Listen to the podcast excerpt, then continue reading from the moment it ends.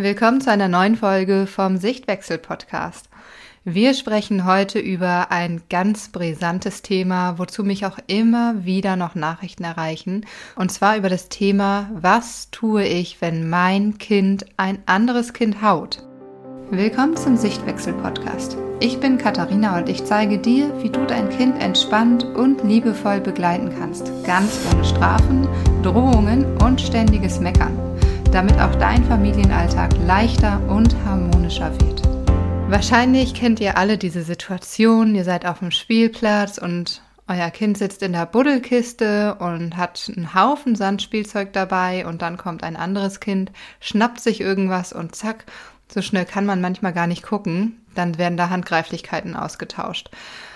Und ich beobachte immer wieder auf Spielplätzen, wie diese Situationen eskalieren meistens nicht aufgrund dessen, dass die Kinder völlig eskalieren, sondern dass ähm, ja, Eltern sich sehr unsicher fühlen und gar nicht wissen, wie sie damit umgehen sollen.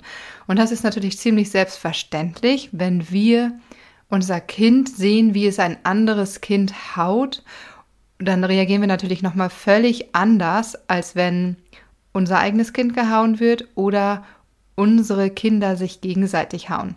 Wir haben ja also dritte Personen. Erstmal wollen wir diese Person schützen. Dieses Kind wollen wir natürlich schützen vor ähm, unserem Kind in dem Moment. Wir wissen überhaupt nicht, wie das andere Kind jetzt reagieren wird. Wir wissen auch überhaupt nicht, wie der andere Elternteil reagieren wird. Das heißt, es ist eine sehr unsichere Situation. Und auch die Eltern, die dort sitzen und deren Kind gehauen wird, sind natürlich unsicher. Je nachdem, wie das auch ausfällt, ähm, entsteht da auch Wut erstmal bei Eltern, nicht unbedingt auf das Kind oder auf die anderen Eltern, aber wenn ein Kind mit der Plastikschippe volle Kanne einen drüber gezogen bekommt und das Kind total in Tränen ausbricht, dann ist klar, dass einem das erstmal sehr, sehr, sehr weh tut im, im Elternherzen. Gerade wenn das noch sehr kleine Kinder sind, die keine Geschwister haben und noch nicht in die Kita gehen, also diese Streitigkeiten noch gar nicht kennen und dann vielleicht sogar das erste Mal so einen drüber bekommen. Also eine große Unsicherheit auf allen Seiten. Wir gucken uns deswegen heute mal an, wie man überhaupt gut reagieren kann auf das Ganze. Erstmal möchte ich aber auf die Punkte eingehen, die ich so beobachte und mm, will euch so ein bisschen erläutern, warum ich das als nicht sinnvoll erachte, wie in der Regel mit diesen Konflikten umgegangen wird. Und anschließend erzähle ich euch dann, was ihr konkret tun könnt, wenn ihr in so eine Situation mit eurem Kind geratet. Also was ich oft beobachte, wenn so etwas passiert, ist, dass ähm, die Schippe wird hochgehoben, fliegt in 30 Millisekunden auf den Kopf des anderen Kindes und ähm, alle springen auf und das Kind wird weggerissen oder festgehalten und direkt, ja, fast schon angeschrien, würde ich sagen. Was natürlich auch aus einem Schreck heraus passieren kann, aber ähm, ganz oft so einen erzieherischen Hintergrund hat. Also ich schreie jetzt, mein Kind erschreckt sich und dann hat es so eine Art Konditionierung, dass mein Kind dieses Schreckgefühl, das kann ja auch wehtun, wenn ähm, ihr mal überlegt, wenn ihr euch sehr erschreckt, dann ist es ja, also ich fühle das sehr in der Brust, als wenn das so ein Zusammenziehen in der Brust wäre. Und das ist auch schon eine Art Schmerz. Und das haben Kinder natürlich auch, dass sie sich dann erschrecken. Und dann ist das so ein Konditionierungseffekt, so du erschreckst dich jetzt, du hast dieses Gefühl in dir drin. Und das nächste Mal haust du dann nicht.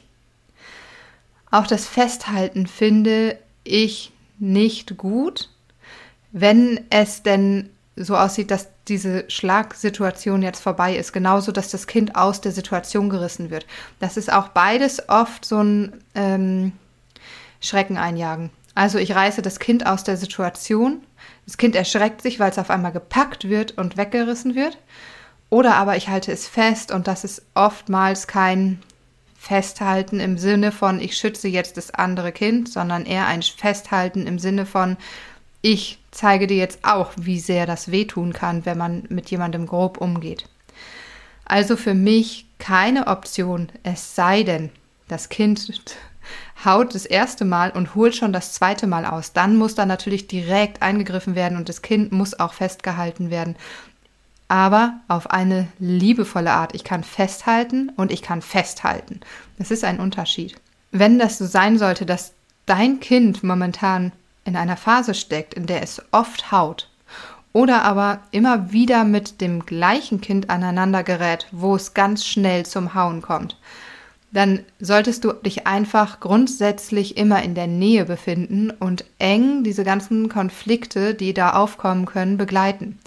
Das heißt, nicht irgendwo sitzen und abwarten, bis es soweit ist und dann aufspringen und schimpfen, sondern einfach eng schon neben dem Kind sitzen und jede Situation, wo so ein Konflikt aufkommt, wo du siehst, hier wird geschlagen, schon direkt unterbinden. Und da natürlich kannst du das Kind auch festhalten. Auch ist es so, dass wir natürlich Kinder aus der Situation rausnehmen können zu ihrem eigenen Schutz oder zum Schutz anderer Kinder. Aber auch das ist eine Sache, das kann man abwägen. Man kann gucken, okay, wie entwickelt sich die Situation und liegt da vielleicht einfach eine Not hinter, warum mein Kind gerade so handelt, die wir jetzt gerade nicht auflösen können. Und auch da gibt es wieder rausnehmen aus der Situation und rausnehmen aus der Situation. Ich kann mein Kind packen, grob packen irgendwo hinsetzen und sagen, Schluss jetzt, du hörst auf damit, du bleibst hier jetzt sitzen, du spielst hier heute nicht mehr. Oder ich nehme mein Kind und sage, ich nehme dich jetzt hier raus, ich sehe gerade, dass das so nicht funktioniert und du andere Hilfe brauchst. Wir setzen uns jetzt auf die Bank und atmen erstmal beide durch. Was ich auch oft sehe, ist, dass mit Schuld und Scham gearbeitet wird. Also, dass gar nicht so der Fokus auf das Kind gelegt wird, dem es jetzt schlecht geht, sondern also das gehauen wurde sondern dass der Fokus total auf dem Kind liegt, was gerade gehauen hat. Und dass es dann heißt, wie kannst du das nur, du bist böse, mm, du hast dem anderen Kind wehgetan, das geht nicht, ähm, auch da wieder sozialer Ausschluss, geh, geh weg, du darfst hier nicht mehr mitspielen, das Kind ist nicht mehr dein Freund. Und so weiter und so weiter. Dieses Schamgefühl hemmt uns beim Lernen und das kennst du bestimmt auch, wenn du schon mal ähm, eine Situation mit deinem Kind blöd gelöst hast und hinterher gesagt hast, ey, da habe ich mich echt doof verhalten. Wenn du da ins Schamgefühl gehst, dann kommst du da nicht raus, dann kommst du nicht in die ins Handeln, ins Tun und in die Lösung beim nächsten Mal, sondern du bist immer in der Vergangenheit und du blockierst dich beim nächsten Mal anders zu handeln, weil du mit Scham, Scham besetzt bist und daraus keine Lösungsstrategie finden kannst. Auch bei Kindern ist das so. Wenn wir da mit Scham rangehen, bringt das dem Kind in dem Moment überhaupt nichts, auch hinterher nicht. Aber in dem Moment kann es keine Lösungsstrategie entwickeln. Ein weiterer Punkt ist, dass es oft nur um die Tat sag ich mal, geht.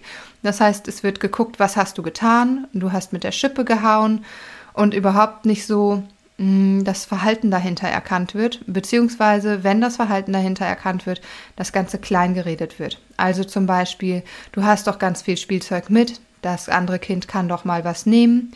Du musst doch jetzt nicht traurig sein, nur weil jemand vorgedrängelt hat, ihr kommt alle schon dran. Oder, oder, oder. Das heißt, in dem Moment wird diese ähm, der Auslöser total klein geredet. Dabei ist das ja wichtig, dass das Kind merkt, okay, es ist in Ordnung, dass du jetzt so fühlst, wie du fühlst. Es gibt aber einen anderen Weg, das zu zeigen. Denn wenn unsere Kinder hauen, gibt es da verschiedene Gründe. Das kann zum Beispiel emotionale Not sein. Das heißt, dass das Kind in eine Situation geraten ist, in der es sich nicht anders zu helfen wusste, beispielsweise an der Rutsche, steht es an, möchte eigentlich rutschen und dann kommt von hinten ein größeres Kind und drängelt vor. Oder auch ein kleineres Kind, was diese ähm, Regel noch nicht kennt, dass man sich hinten anstellt ähm, und sich dann vordrängelt. Und dann kann das sein, dass aus dieser Not heraus, aus dieser Wut, die da gerade entsteht, das Kind ähm, haut. Das kann auch sein, wenn dein Kind sich noch nicht ausdrücken kann also wenn es noch nicht Nein oder Stopp sagen kann. Oder es kann auch ganz oft sein, dass das eine Kontaktaufnahme ist. Kleine Kinder wissen oft noch gar nicht, wie sie Kontakt aufnehmen können zu anderen Kindern. Und denen ist noch gar nicht bewusst, dass sie hauen. Kinder bis zum dritten Lebensjahr haben auch noch gar kein Gespür dafür, dass das dem anderen wehtut, was sie jetzt gerade tun. Und was auch ganz oft einfach sein kann, dass dein Kind total überdreht ist und deswegen einfach in so einen Hau-Mechanismus reinkommt, vielleicht auch so ein bisschen hm, wild wird, quirlig, so ein bisschen ein auf Klauen macht und dann geht es auch ganz schnell ins Hauen über. Da hilft es nicht, wenn wir dann in die Scham gehen, den Grund nicht erkennen, sondern da braucht dein Kind genau deine Unterstützung. Das, was du als kompetenter, verantwortungsvoller Erwachsener erkennst, deinem Kind spiegelst und sagst, hey, du bist total überdreht, du findest es gerade ganz aufregend alles. Oder, wow, das hat dich richtig sauer gemacht, dass da jetzt vorgedrängelt wurde und du wusstest gar nicht wohin mit deiner Wut. Oder ich glaube, du wolltest nur Hallo sagen, aber das hat ganz schön wehgetan, wenn du das mit der Schippe machst. Guck mal, du kannst es so machen. Und der letzte Punkt, den ich immer sehe, ist, dass Kinder gezwungen werden, sich zu entschuldigen. Das heißt, diese Situation passiert und dann heißt es jetzt entschuldige dich doch bei der Thea. Das ist absolut sinnlos, weil dein Kind erstens nicht den Grund erkennt, wofür es sich entschuldigen muss. Wenn es sich entschuldigt, dann entschuldigt es sich nur, weil du es gesagt hast und es ist überhaupt nicht aufrichtig gemeint, was wiederum dazu führt, dass es keine Besserung geben wird. Diese Entschuldigung ist also total unsinnig für dein Kind, für das andere Kind, für alle. Ähm, Im schlimmsten Falle ist es dann ja oft noch so, dass es heißt, wenn du dich jetzt nicht entschuldigst, darfst du erstmal gar nicht mehr mitspielen. Und das ist Unsinn. Da kann ich genauso gut sagen, bell dreimal. Das hat den gleichen Sinn für das Kind, als wenn ich sage, sag Entschuldigung, weil das genauso aufrichtig und ernst gemeint ist, als wenn mein Kind jetzt dreimal bellt. So, das sind meine Beobachtungen aus dem Alltag, was ich oft so mitbekomme. Jetzt ist natürlich die große Frage, was dann? Was kann man denn dann tun? Sagen wir mal, du sitzt jetzt auf der Bank, dein Kind spielt in der Buddelkiste, ein anderes Kind kommt dazu, nimmt sich ein Förmchen und unverhofft langt dein Kind zu und haut dieses Kind dann kannst du direkt hingehen und sagen, stopp, nein. Wie gesagt, wenn du schon weißt, dass dein Kind grundsätzlich momentan zum Hauen neigt, würde ich gar nicht auf der Bank sitzen, sondern schon an der Buddelkiste dran. Und wenn du das Gefühl hast, dass dein Kind jetzt gerade noch einmal zuschlagen will, dann kannst du auch die Hand festhalten. Wie gesagt, festhalten und festhalten. Du gehst also hin und sagst Stopp, nein. Und dann schaust du erst einmal nach dem anderen Kind. Denn darum geht es ja in dem Moment. Das andere Kind hat ja gerade voll eine gewischt bekommen, weint, vielleicht hat Schmerzen, vielleicht ist es auch total perplex und guckt erstmal nur. Und dann sagst du, ist alles okay, brauchst du irgendetwas und du kannst dein Kind einladen, mitzuschauen. Wir gucken jetzt einmal gemeinsam, was dieses Kind braucht. Das Kind hat jetzt Schmerzen. Dem Kind tut das weh. Wir schauen mal, brauchst du etwas? Und dann kann man gucken zusammen, was braucht das Kind? Braucht es seine Mama? Muss man vielleicht mal gucken, wo die Mama ist oder der Papa? Braucht es vielleicht äh, ein Pflaster und habt ihr irgendetwas mit? Braucht es vielleicht auch erstmal Ruhe, dass ihr euch zurückzieht? Oder möchte es diesen Konflikt lösen?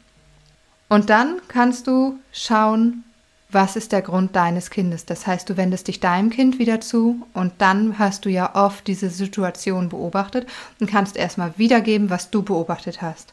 Du hast gerade gespielt und das Kind kam und hat dir das Förmchen weggenommen.